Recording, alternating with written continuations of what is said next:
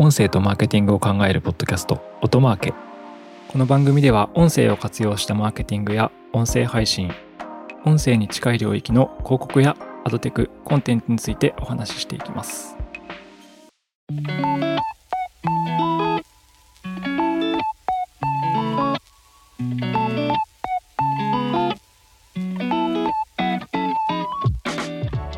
音なるの八木大輔です。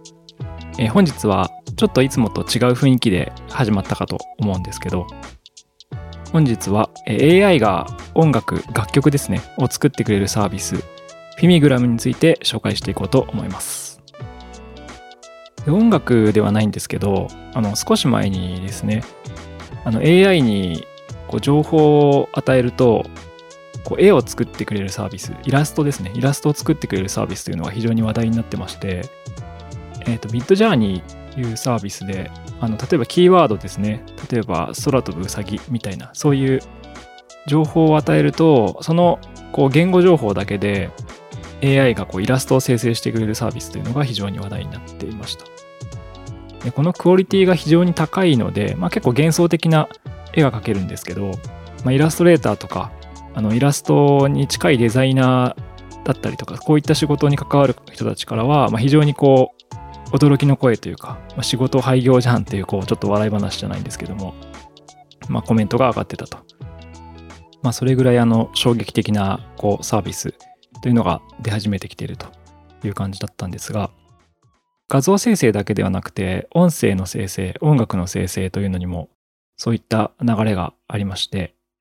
日本の会社がですね、あの AI が音楽を作ってくれるサービスというのを、えー、ローンチしていたので紹介していきたいと思います。はい。で、そのサービスというのは、えー、フィミグラムというサービスで、えー、8月1日にローンチされて PR が出ています。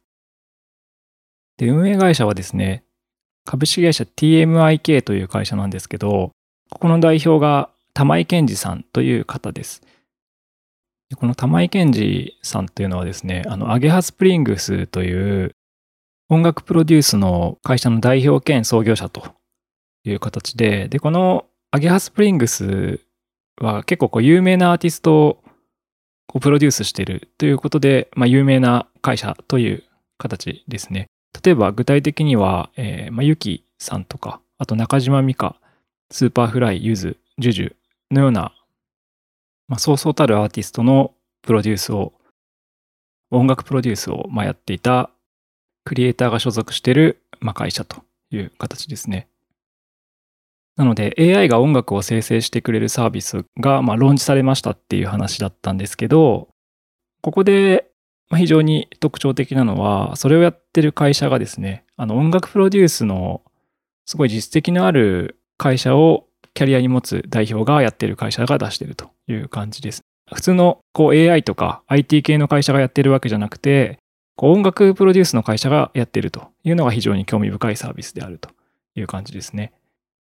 ちなみに先ほどのアゲハスプリングスなんですけど、業界では非常に有名な会社なんですが、実はあのラジオ好きとあのガンダム好きにもですね、非常にこう関係性の深い会社でして、というのは TBS ラジオなんかでこう非常に人気のあるパーソナリティであるジェーン・スーさんがアゲハスプリングスに所属しています。あとは所属のアーティストとして、エメさん AIMER、これアイマーって呼んじゃうんですけど、エメっていうアーティストがいまして、まあ、この人が所属アーティストとしてアゲハスプリングスにいるんですけれども、まあ、このエメさんってあのユニコーンガンダムの主題歌をやってた方なので、まあ、ガンダムオタからするとお世話になっていますという感じの方であると。最近だと鬼滅の刃の主題歌なんかも担当されてました。はい。ということでですね、まあ、ラジオ好きとガンダム好きが、まあ、お世話になっている会社だという感じです。で前置きが長くなりましたが、まあ、そんな音楽プロデュースに関わる方々が作っているこう AI を使った音楽サービスというのがユニグラムで、まあ、これの紹介をしていきたいと思います。で概要としてはですね、ウェブサービスなので、まあ、管理画面があって、この管理画面にログインすると、音楽を生成したりですとか、あとそれを買ったりできるっていうようなサービスになっています。音マーケの紹介欄にも URL 貼っておきますが、ログインして管理画面に入ります。で、なんか大きな機能としては、音源を生成するっていう機能と、あとは作られた音源を探したりとか、あと購入するっていうような機能があるという感じですね。で、生成機能、音楽を作る機能に関しては、これ2種類の機能がありまして、えっ、ー、と、一つはなんかワンクリックっていう機能。ワンクリックはですね、えー、本当にあのワンクリックで音源作ってくれるっていう機能になっていて、ジャンルを選んでボタンを押すと音楽が自動生成されます。えー、ジャンルはアコースティック、ダンス、エレクトロニカ、テクノ、ビーツ、アンビエントっていう6種類から選ぶことができて、でまあ、その6種類を選択して、ジェネレートボタンを押すと、なんと30秒ぐらいで音源が作られるという感じです。生成自体はですね、あのいくつも作ることができて、これあの AI が音源作ってくれるんで無限に作れるんですよね。無限にバリエーション作れるので、その中でこのサービスの使用方法としては、気に入った音源があれば、まあ、購入することができるっていうようなサービスになっています。で生成する機能は2つあると言ったんですけど、2つ目の機能は、あの MIDI、MIDI と書いて、MIDI から音源を生成するという機能ですね。あの私は全然音源は作れないんですけど、こうメロディーとかそういう音楽のアイディアみたいなものを作れる人の場合は、ここにこうアップロードして生成するとアレンジとかいろんなバリエーションを出したりとか、まあ、こうイメージを膨らませたい時なんかにま使えるっていう機能があります。なので音楽作れない人が生成する機能とあの音楽を少し作れる人の補助的な生成機能の2つがあるという感じです。でまあ、こういうふうに機能の説明をしているだけだとちょっとイメージつかないかもしれないので、実際にあの生成した音源をちょっと流してみたいと思います。ちなみにここで生成した音源はこのプランに加盟してると購入することができてで完全に著作権フリーという形なのでその音源はもう本当に自由に使えるという感じですね。はい。では実際に流してみたいと思います。まずは、ワンクリック生成で、アンビエントというジャンルで生成してみた音源です。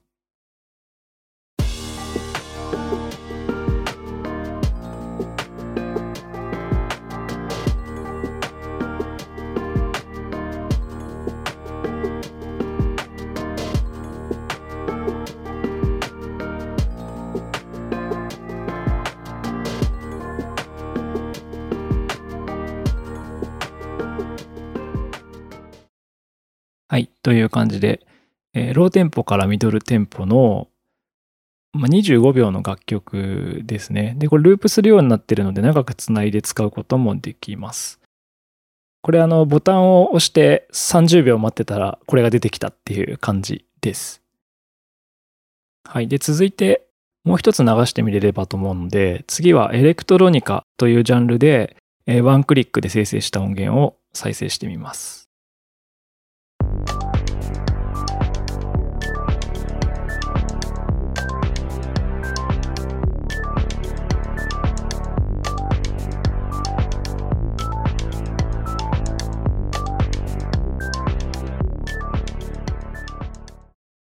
はい。こちらは、えー、112bpm の17秒の音源でした。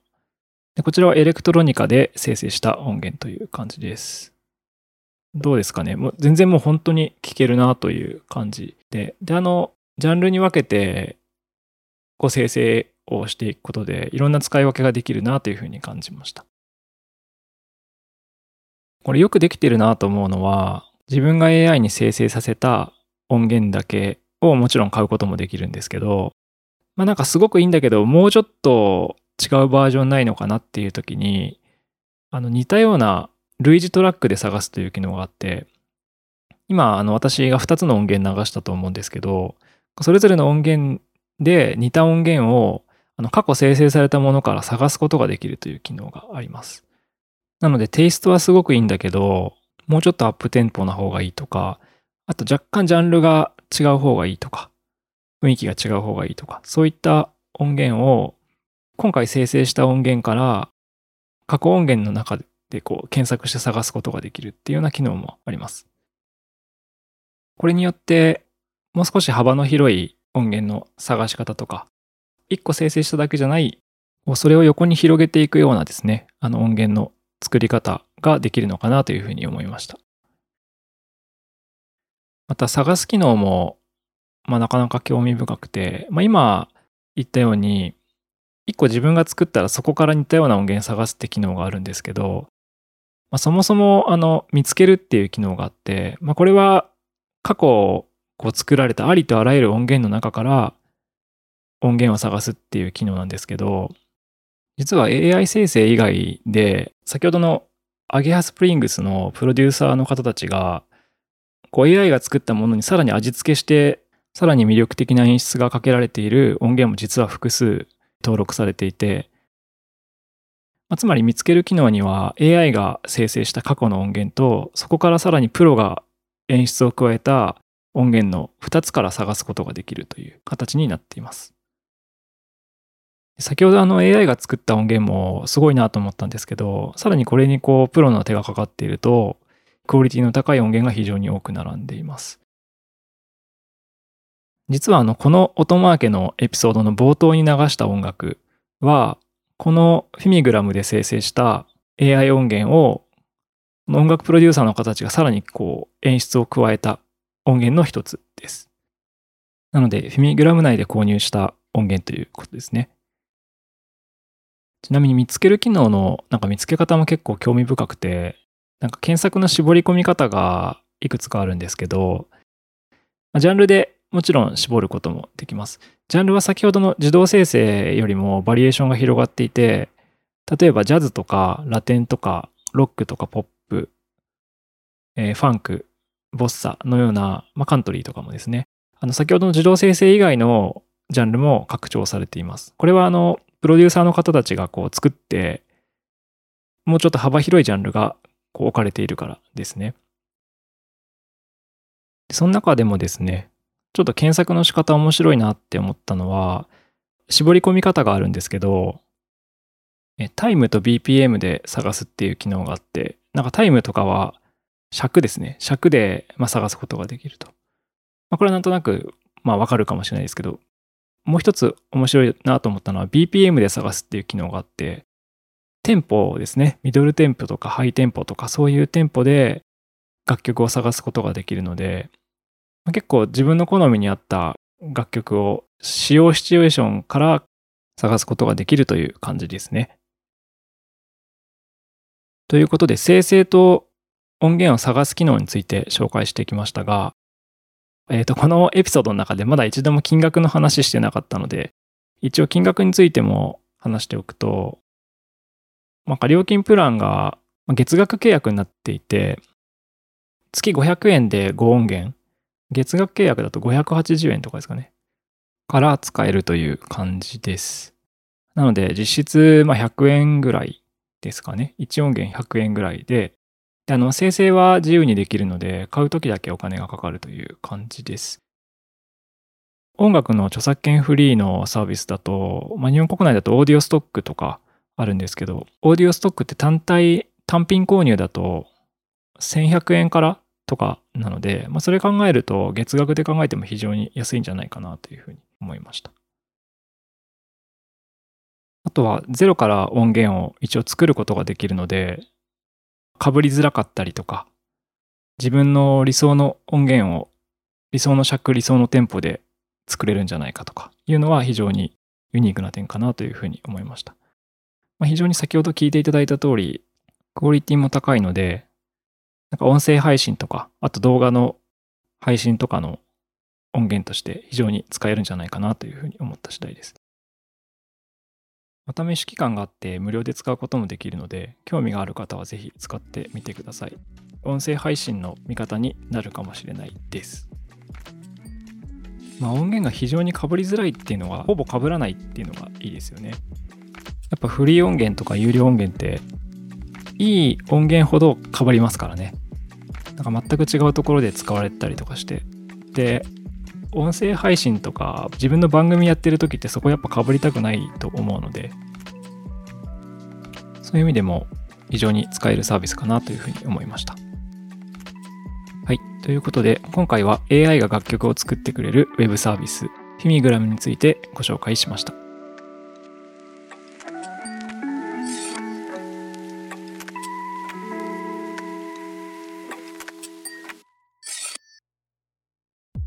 音声とマーケティングを考えるポッドキャスト、音マーケ。Apple Podcast や Spotify など、ポッドキャストのプラットフォームのフォローボタンを押して、ぜひ購読をしてみてください。定期的に有益な情報をお伝えできると思います。